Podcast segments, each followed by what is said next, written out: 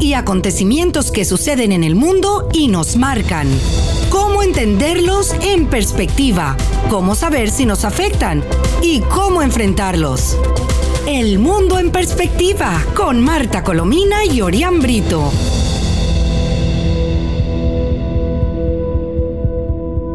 Hola, muy buenas tardes, estimados amigos. Les habla Marta Colomina y este es el espacio El Mundo en Perspectiva, que transmitimos todos los días a las 7 pm en compañía de nuestro compañero Orián Brito y desde las emisoras Mundial 990M y 98.7 FM.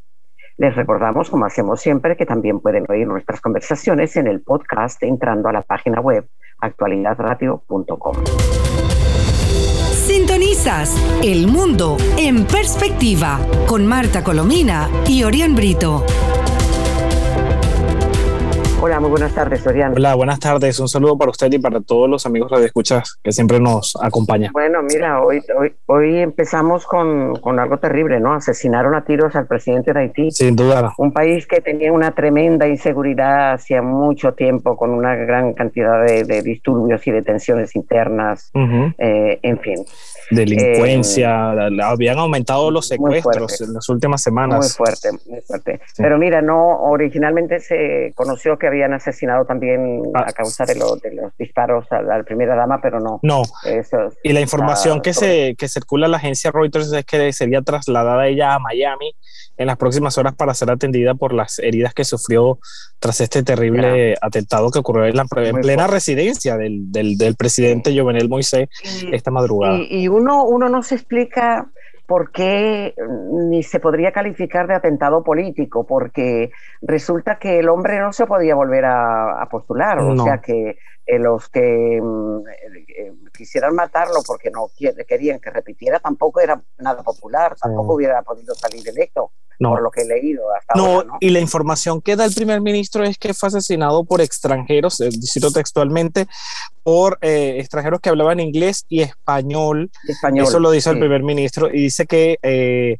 eran mercenarios profesionales. Eso lo está denunciando en este momento el embajador de Haití aquí en Estados Unidos. Por supuesto, ya. la condena mundial ha sido total, claro. Total. Sí. Bueno, te leo, te leo lo, lo, lo, las, primeros, las primeras impresiones dadas por el primer ministro interino eh, Claude Joseph.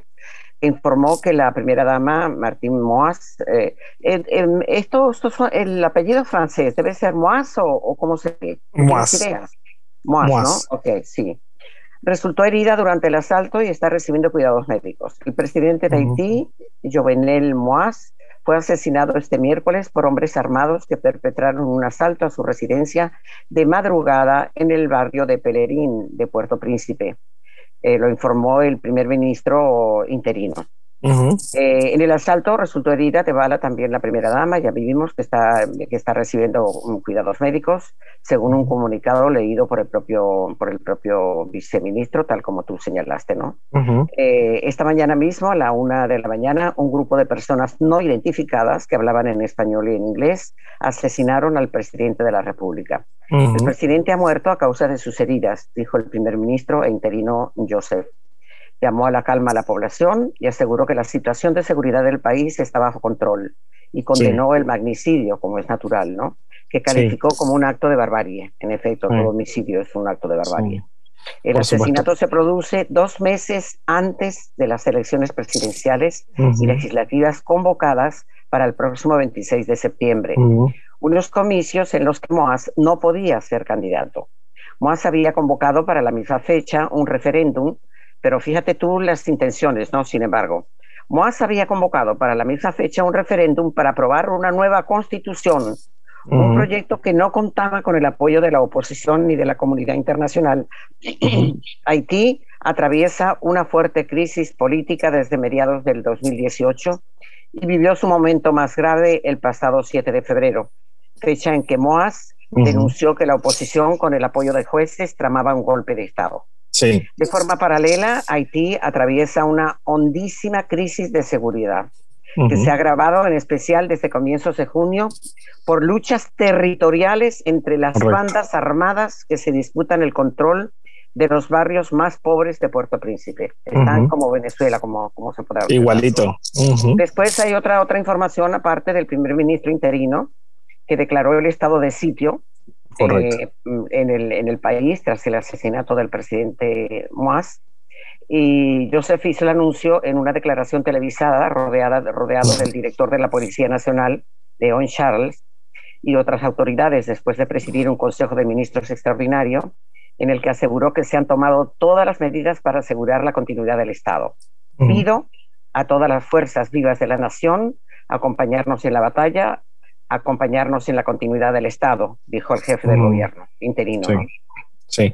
Reitero eh, que la situación de seguridad del país está bajo control, cosa que dudamos muchísimo porque el país está, está sin control. Sin control, sí, por parte de la Policía Nacional y de las Fuerzas Armadas y pidió a la población que mantengan la calma. Asimismo, y concluyo ya, aseguró que los autores del asesinato de Jovenel Moaz serán llevados a la justicia y expresó su simpatía con la familia, amigos y aliados del presidente Moaz. ¿Significa esto que los, um, los uh, asesinos están, están presos o es que No, que, que, los van a capturar. Hasta el momento no hay información de que alguno haya, haya sido detenido. Ahí van, a estar, ahí van a estar listos para ser capturados, no creo yo. No, sé, Bueno, lo cierto es que las reacciones no se han hecho... Ajá. No, Moaz fue asesinado por hombres armados no identificados que asaltaron la madrugada a su residencia y que hablaban inglés y en español. Que por cierto, cualquiera, pero cualquiera hablaba inglés o en español, eso no indica nada. Sí, bueno, no, es la información preliminar que se, que, se adelanta en las investigaciones.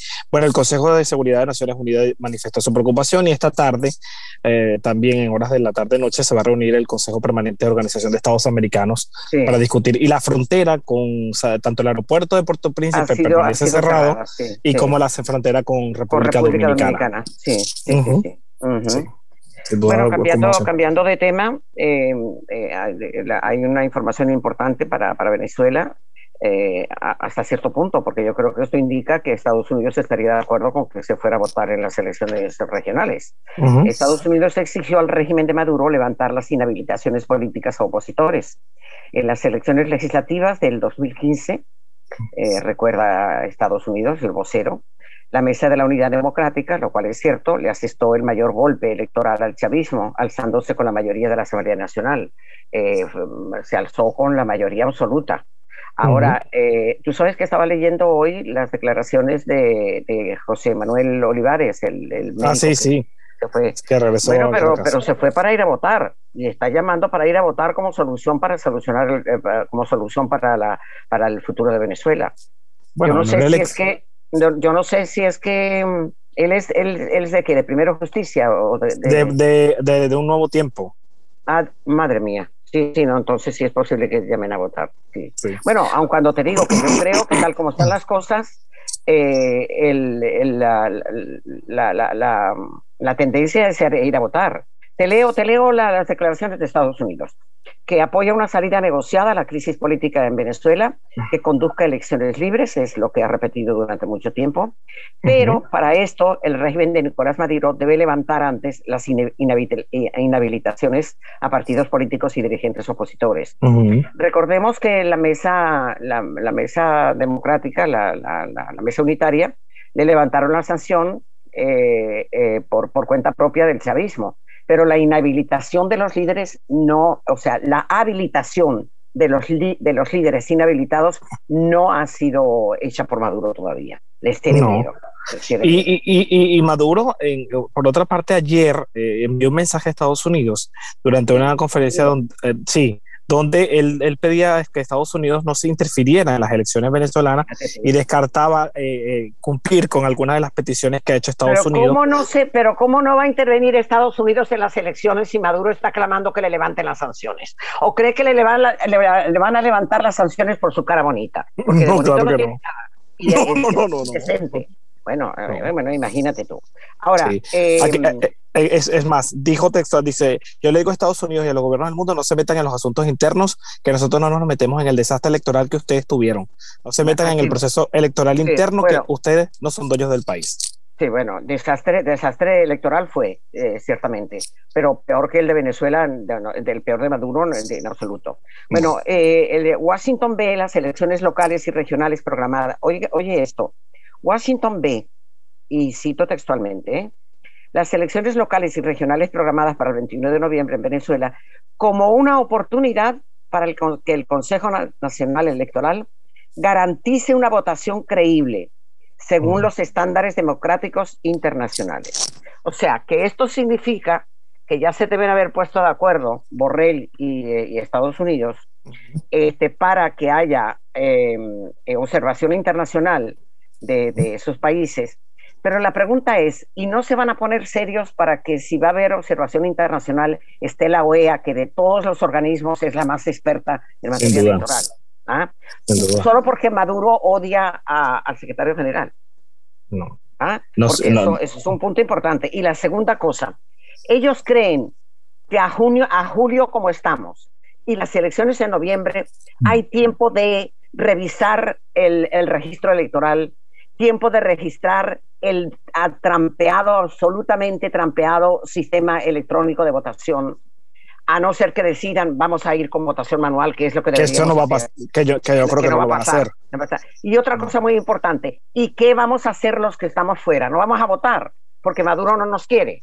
Es decir, el punto es que para que haya elecciones justas, libres y como un ensayo para las presidenciales en estas regionales, tienen que votar los venezolanos en el exterior y están preparados para votar en el exterior. ¿Qué es lo que van a hacer? Con ese Consejo Nacional Electoral, ¿ah?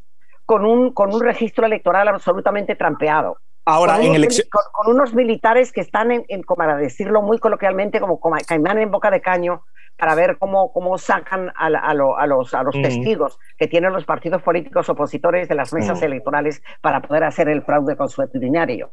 Aunque hay que destacar que, no, corríjame si estoy equivocado, en las elecciones parlamentarias o regionales nunca se le ha permitido la votación a extranjeros, solo a, a las presidenciales. Pero, pero espérate un momentito, pero esto no va a ser una antesala de las elecciones presidenciales. Bueno, pero si, si es una antesala a la elección presidencial, si, si se va a ir a una regional, yo dudo que se le permita la votación a, a, votantes en el extranjero. Bueno, pero espera, es que duda, duda, eh, eh, fíjate, en las parlamentarias hubo, hubo mm, elecciones mm, eh, de, de, de los extranjeros, las hubo. No. Ah, ah, perdona, no ganó por mayoría absoluta, absoluta, absoluta la oposición. ¿Pudo gobernar alguna vez? ¿Pudo eh, emitir algún decreto alguna vez? No, la Asamblea absolutamente triunfante. Nada, ¿Ah? nada, nada, Es más, déjame decirte que el arrepentimiento de Maduro es tal, arrepentimiento entre comillas, déjame decirte porque lo tengo aquí anotado para leerlo tal, tal como está Ah, a ver, ¿dónde está? Bueno, te lo digo de, recuerdo, porque lo, tengo aquí anotado en alguna parte, pero, pero tengo demasiada información. Ah, sí, aquí está. Asamblea Nacional del 2020, es decir, la Asamblea Fraudulenta de Maduro, anula todos los acuerdos legislativos del Parlamento de mayoría opositora que aprobó por mayoría absoluta. Sin sorpresas. Ana, entonces, ¿cómo tú te puedes poner y, el, mismo, el mismo Estados mm. Unidos a, tratar como si estas elecciones regionales con presencia de votantes externos o no mm. pueden ser limpias con un tipo de esta calaña. Porque no, puedo poner otro calificativo al, tipo. Sí. Mm. Es, que no hay duda de que no hay ningún tipo de voluntad para, para nada por parte del régimen de Maduro en, ofrecer una garantía. Las condiciones, sigo leyendo el texto de Estados Unidos. Las condiciones necesarias para unas elecciones libres y justas incluyen la liberación incondicional de todos los detenidos injustamente por motivos políticos. ¿Qué es lo que está haciendo Maduro? Está aumentando el número de, presos políticos. Tú no has visto lo de Tarazona y compañía. Sí, claro. Su, equipo. Es, que, es que Maduro ha mostrado fuera de la verborrea tramposa algún gesto real, material de arrepentimiento.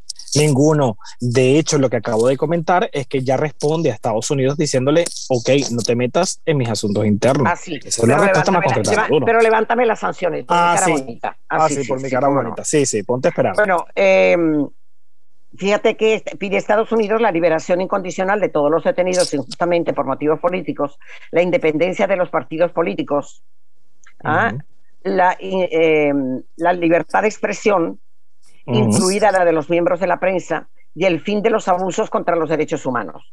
Indicó a la agencia AFP un funcionario del Departamento de Estado. Solo con estos cambios fundamentales se darán las condiciones para que los venezolanos puedan expresarse políticamente y mm. elegir a sus líderes por sí mismos. Ahora, si estas condiciones van también para las elecciones regionales como ensayo, eh, este, no se ha cumplido ninguna de las que está estableciendo. No, no, no se va a cumplir para nada. Yo estoy, yo, yo, me atrevo a jugar cualquier carta que no va a ocurrir eso. Maduro, la prioridad de Maduro es uno, mantenerse en el poder y que me levanten sanciones. al costo de lo que sea. de lo que sea, a mí no me importa, porque al final él no está pasando hambre ni necesidad, es la gente. Bueno, fíjate que añade más, el Tribunal Supremo de Justicia, controlado por Maduro, se lo había prohibido hace tres años, pero para Estados Unidos esto no es suficiente. La decisión del CNE no permite que todos los partidos políticos de Venezuela participen en las elecciones. Y muchos políticos de la oposición todavía tienen prohibido participar, señaló el vocero claro. que solicitó el anonimato. La mesa unitaria nació en el año 2008 como una alianza opositora al fallecido líder socialista Hugo Chávez, aglutinando a una treintena de organizaciones, entre ellas Voluntad Popular de Leopoldo López y Juan Guaidó, y Primero Justicia, en el que militaba el ex candidato presidencial Enrique Capriles. En las elecciones legislativas del 2015, la coalición le asestó el mayor golpe electoral al chavismo. Se alzó con la mayoría absoluta de la Asamblea Nacional que hubieran podido cambiar al Consejo Nacional Electoral, cambiar eh, y mandarles a su casa o a la prisión al Tribunal Supremo de Justicia. ¿Y qué fue lo que lo primerito que hizo el Tribunal Supremo de Justicia, Espurio? Declarar a, ese, a, esa, a esa asamblea, a ese parlamento absolutamente legítimo, con desacato, eh, mm, quitó a los pobres, a los pobres diputados indígenas porque que habían comprado los votos. ¿Cómo un diputado de tres diputados indígenas que no tienen ni zapatitos ni tienen alpargatas y van caminando descalzos van a poder comprar votos? Chico, ¿quién se lo va a creer? Insólito. No, no, no, nadie, nadie, increíble. Y así, y, y, además no solo la declaración de desacato, le quitaron los fondos, cualquier documento, no se eh, acuerdo de ley no se publicaba en Gaceta. una cosa... Hasta ahora, espera, y no han demostrado, no han podido demostrar absolutamente nada, Y hay que destacar el dato, fue elegida por 14 millones de venezolanos, es la asamblea con mayor elección, o sea, voto popular, votación. elección, así es, así es. Ahora, fíjate em, la, la, belleza del, eh, que viene ahora. Coltán, el nuevo negocio de guerrilleros en la frontera entre Colombia y Venezuela. El coltán es, un, mineral, que, es em, imprescindible para la fabricación de, los, celulares, por ejemplo, eh, y de, otra, de otras muchas cosas. En los últimos cuatro meses, las autoridades colombianas han incautado más de cinco toneladas del mineral extraído de manera ilegal. Ahora, eh, una de las cosas que hemos repetido poco, pero hay que repetirla todos los días, para, para dar la medida, la talla del régimen absolutamente corrupto y miserable de, Maduro, es que las minas del coltán se las otorgó, se las regaló Maduro a su hijo. A Nicolásito. Las minas son de, de Nicolásito, que inclusive apareció un coltán detenido en, en, Italia, que había llegado a Italia, un pedido grandísimo de coltán, y está siendo custodiado y, administrado por el ELN. Nada más y nada no nos debe extrañar nada de que la minería legal, ilegal, en el área fronteriza del suroriente del país ya esté controlada. Convirtiendo en una de las principales fuentes de financiamiento de los grupos irregulares, como dice este trabajo de, la agencia del, tiempo de, Bogotá. De Bogotá. Ahora, pero también ha llamado particularmente la atención, dice el texto, cómo están metidos en la extracción ilegal del coltán. Se trata de un mineral utilizado especialmente en la fabricación de celulares y otros aparatos electrónicos. Su mercado está en el terreno internacional. Y prueba de cómo los irregulares colombianos se están, se están moviendo con fuerza a la extracción de este valioso mineral es que este año, en tan solo dos incautaciones que ha hecho el ejército mm, colombiano en Guainía, se decomisaron cinco toneladas de ese material.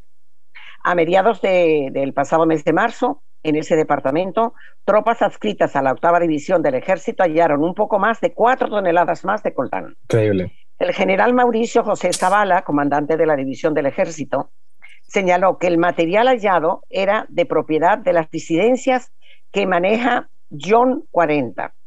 Hay que ver cuántos alias hay de, la guerrilla en Venezuela, ¿no? Sí. La semana pasada también en Guainía se incautaron 1.216 kilos y su valor supera los 500 millones de pesos, que no sé cuánto será en dólares. El oficial señaló que ese cargamento era de propiedad del Ejército de Liberación Nacional, eh, más exactamente a su estructura de José Daniel Pérez Zavala, etcétera, etcétera. Después, fíjate, dice, señaló que este material lo extraen en territorio colombiano, más precisamente de los ríos, y después lo pasan hacia Venezuela, donde lo comercializan. Explicó que, pero sin embargo, en Venezuela hay minas de coltán. También, también, las que también. Tiene, las que tiene Nicolásito, ojo, esas son las que tiene Nicolásito. Bajo un título de, de marihuana, dice el, general Zavala, indicó que el Ejército de Liberación Nacional se mueve en esa zona de la frontera, porque además está muy cerca de la frontera con Brasil, país al que transportan marihuana. La semana pasada, en el Bichada, las autoridades incautaron 2,1 toneladas de marihuana que tenía como destino Brasil, pero la llevaban desde el Cauca. Es decir, atraviesan casi media Colombia. El alto oficial dijo que en el mercado brasilero esa hierba podría alcanzar un valor superior a los 3 mil millones de pesos. Todo, bueno, aquí, aquí tengo un, dos, dos tips eh, sí, pero antes del, del, tips, quiero comentarle lo del edificio, porque sin duda lo hemos estado siguiendo y la situación aquí en Miami sigue siendo bastante compleja. Hoy yo creo que la alcaldesa Daniela Levin Cava tocó dar el parte más difícil desde que comenzó esto ya en el día 14 de esta tragedia. Eh, con lágrimas en los ojos pidió oración por las víctimas. Se encontraron en las últimas horas 10 cuerpos más. Ya la cifra de fallecidos ya superó los 46. Los desaparecidos al menos 95, de los cuales no hay certeza si todos estaban en el edificio en el momento del colapso. Eh, las labores de rescate continúan y las alcaldías han sido claves para insistir en que a pesar del tiempo van a seguir buscando con la esperanza de, encontrar una vida, aunque es muy complejo. Ha sido todo un drama, una situación muy compleja, pero destaco eh, esta conferencia de prensa porque es el hallazgo más eh, grande desde que comenzó esta tragedia, ¿no? Muy, muy, muy difícil esta, esta conferencia de prensa y toda la situación que se va a presentar ahora con los edificios que tengan más de 40 años de estructura. Imagínate tú. Bueno, mira, aquí hay un, trabajo sobre eh, las elecciones regionales en Venezuela. ¿Qué quiere el régimen a cambio? Bueno, pues el, el régimen, por eso a mí me sorprende eh, lo, lo, la declaración del, del, gobierno de, del señor Biden. De Estados Unidos. sí, de Estados Unidos. Pero de todas maneras está claro en que sean elecciones regionales, sean las que sean, eh, este, Maduro tiene que ceder antes de que le hagan absolutamente nada favorable y menos levantarle una sanción siquiera, ¿no? Porque fíjate tú que em, la, eh, eh, la, lo dicho yo creo por Estados Unidos no, no significa para nada que le van a levantar las sanciones duras, sino que se, se, se, Estados Unidos se está centrando a emplearlas como herramientas para la negociación. Claro, claro. Pero la pregunta que cabe hacerse es, ¿cómo negocias tú con una persona? ¿Cómo negocias tú elecciones libres con una persona que toda la parafernalia está dirigida a unas elecciones regionales predeterminadas ya, que va a ganar el chavismo con un fraude gigantesco. Vayan o no vayan observadores internacionales. Y, han, sido, han sido irregulares hasta para dentro del propio partido del PSV. No van a ser irregulares para toda la oposición que participe en el proceso. Hay que ser bien ingenuo o tonto. Claro. Ahora, fíjate que eh, ante, ante la, muy cuestionada reputación internacional que tiene Maduro, eh, está haciendo gestos de apertura que conmueven, por ejemplo, al señor Borrell, que se conmueve de nada al señor Borrell, ¿no?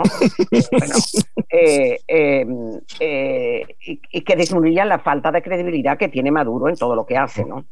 Este, el chavismo, sin embargo, solo va dando concesiones en la medida que calcula cuál le hace menos daño estas son palabras del, director del Centro de Estudios Políticos de la Universidad Católica Andrés Bello, Benigno Alarcón, mm. eh, eh, señalando que Maduro prometió, por ejemplo, y algunos se lo creyeron, respetar toda la victoria de sus adversarios y eliminar la figura de los protectores. Mm. sí, sí, sí, sí. ¿no? no, claro que no. Funcionarios chavistas, chavistas que asignaba en, en las regiones donde triunfaba la oposición. Sí. Pero hay señales muy contradictorias. ¿Verdad? Porque por una parte Maduro dice, ay, voy a hacer, sí, sí, voy a mejorar, sí, sí, vamos a hacer una apertura democrática, pero por otra parte de unas señales contradictorias como que el sábado fueron imputados por traición a la patria, terrorismo, incitación al odio, activistas críticos de Maduro, eh, de, de Fundarredes, que mm, rechazan la respuesta del Estado ante los grupos armados colombianos a los cuales han entregado eh, el territorio. Buena, buena, parte, buena parte del país. Sí, sin duda. Mire, no, no, no quiero dar un tips antes que tengamos que despedir, que porque en Nicaragua también sigue la represión contra los precandidatos presidenciales. Ayer fue detenido el sexto, eh, se llama Medaro Mare, Mairena. Ha sido ya seis los precandidatos eh, detenidos en Nicaragua y la Unión Europea adelantó que puede, entre esos menciona Borrell, aplicar nuevas sanciones contra el régimen de Ortega. Sí, pero, pero también hay que aplicar, lo que voy a decir eh, es humor negro, pero, pero dígalo, dígalo. No, es posible. ¿Cómo es posible que para luchar contra un dictador que controla todos los poderes, haya seis candidatos de la oposición contra no, Es insólito, es insólito. Ah, eh, es, que, es que hay que verle la cara. A no ser que, claro, se, después se reúnen y digan, vamos a, vamos a hacer unas primarias. Unas primarias, sí. ¿Cuántos candidatos fueron eh, en, originalmente en, en, en, Perú? ¿Y 17. Fueron? Ah, bueno, bueno, calcula tú. Y 30 y no sé cuántos en, en, en Ecuador. Ah, sí, bueno. Mira, rapidito, unos tips. Sí. Eh, el fracaso del Alzheimer, colas uh -huh. por gasolina en, en, todos Guayana, lados. En todos uh -huh. lados, ¿no? Uh -huh. eh, migrantes venezolanos, oye esto, representan el 10% de la población de Barranquilla, según su alcalde. Wow. Sí. Y, eh, y, dime. Un tito adicional, ayer le comenté que había llegado un grupo de balseros. Bueno, hoy hay otro que se sobró. Ayer eh, venían 22, recuperaron a 13 y 9 siguen desaparecidos. Se vinieron con todo y la tormenta Elsa en condiciones completamente adversas y están buscando bueno, los otros 9. Oye, esto para que se vean cómo está el asunto interno eh, al, al, al, al interior del chavismo, ¿no? Maduro, no se asombren cuando apliquemos justicia contra los que manipularon cifras en las primarias del PSV, es el partido del gobierno. ¿Ah? Ay, Dios mío. Por fin, mira, 15 senadores chilenos están enviando carta exigiendo la liberación, carta al presidente uh -huh. eh, de Chile, uh, para que pida al, al, gobierno de Maduro la liberación de Tarazona y los activistas de Fundarredes. ¿no? Eh, y eh, eh, Tarazona, y lo, lo, lo, que tú comentabas en, en ayer, que SAR dice que Tarazona está preso porque vinculó sin sustento al Estado con grupos delictivos, cuando no solamente eso, hay que leer hay que leer la, la, lo, lo, dicho por Sebastián. Por Sebastián Navarraez. Mira, voy muy rápido. La fotografía que desató la furia del régimen de Maduro contra Javier Tarazona.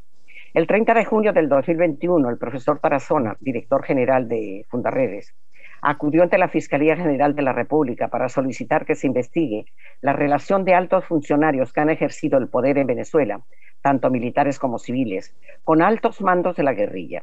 Su denuncia causó la ira del alto gobierno en Venezuela, donde hay gran cantidad de líderes de la revolución bolivariana con trato personal, económico y sentimental con los grupos. Un Dios día Dios. después, un día después, Tarazona, junto a dos activistas de la ONG, fueron detenidos por el servicio de inteligencia SEBIN, el, el, el terrible, el sanguinario SEBIN.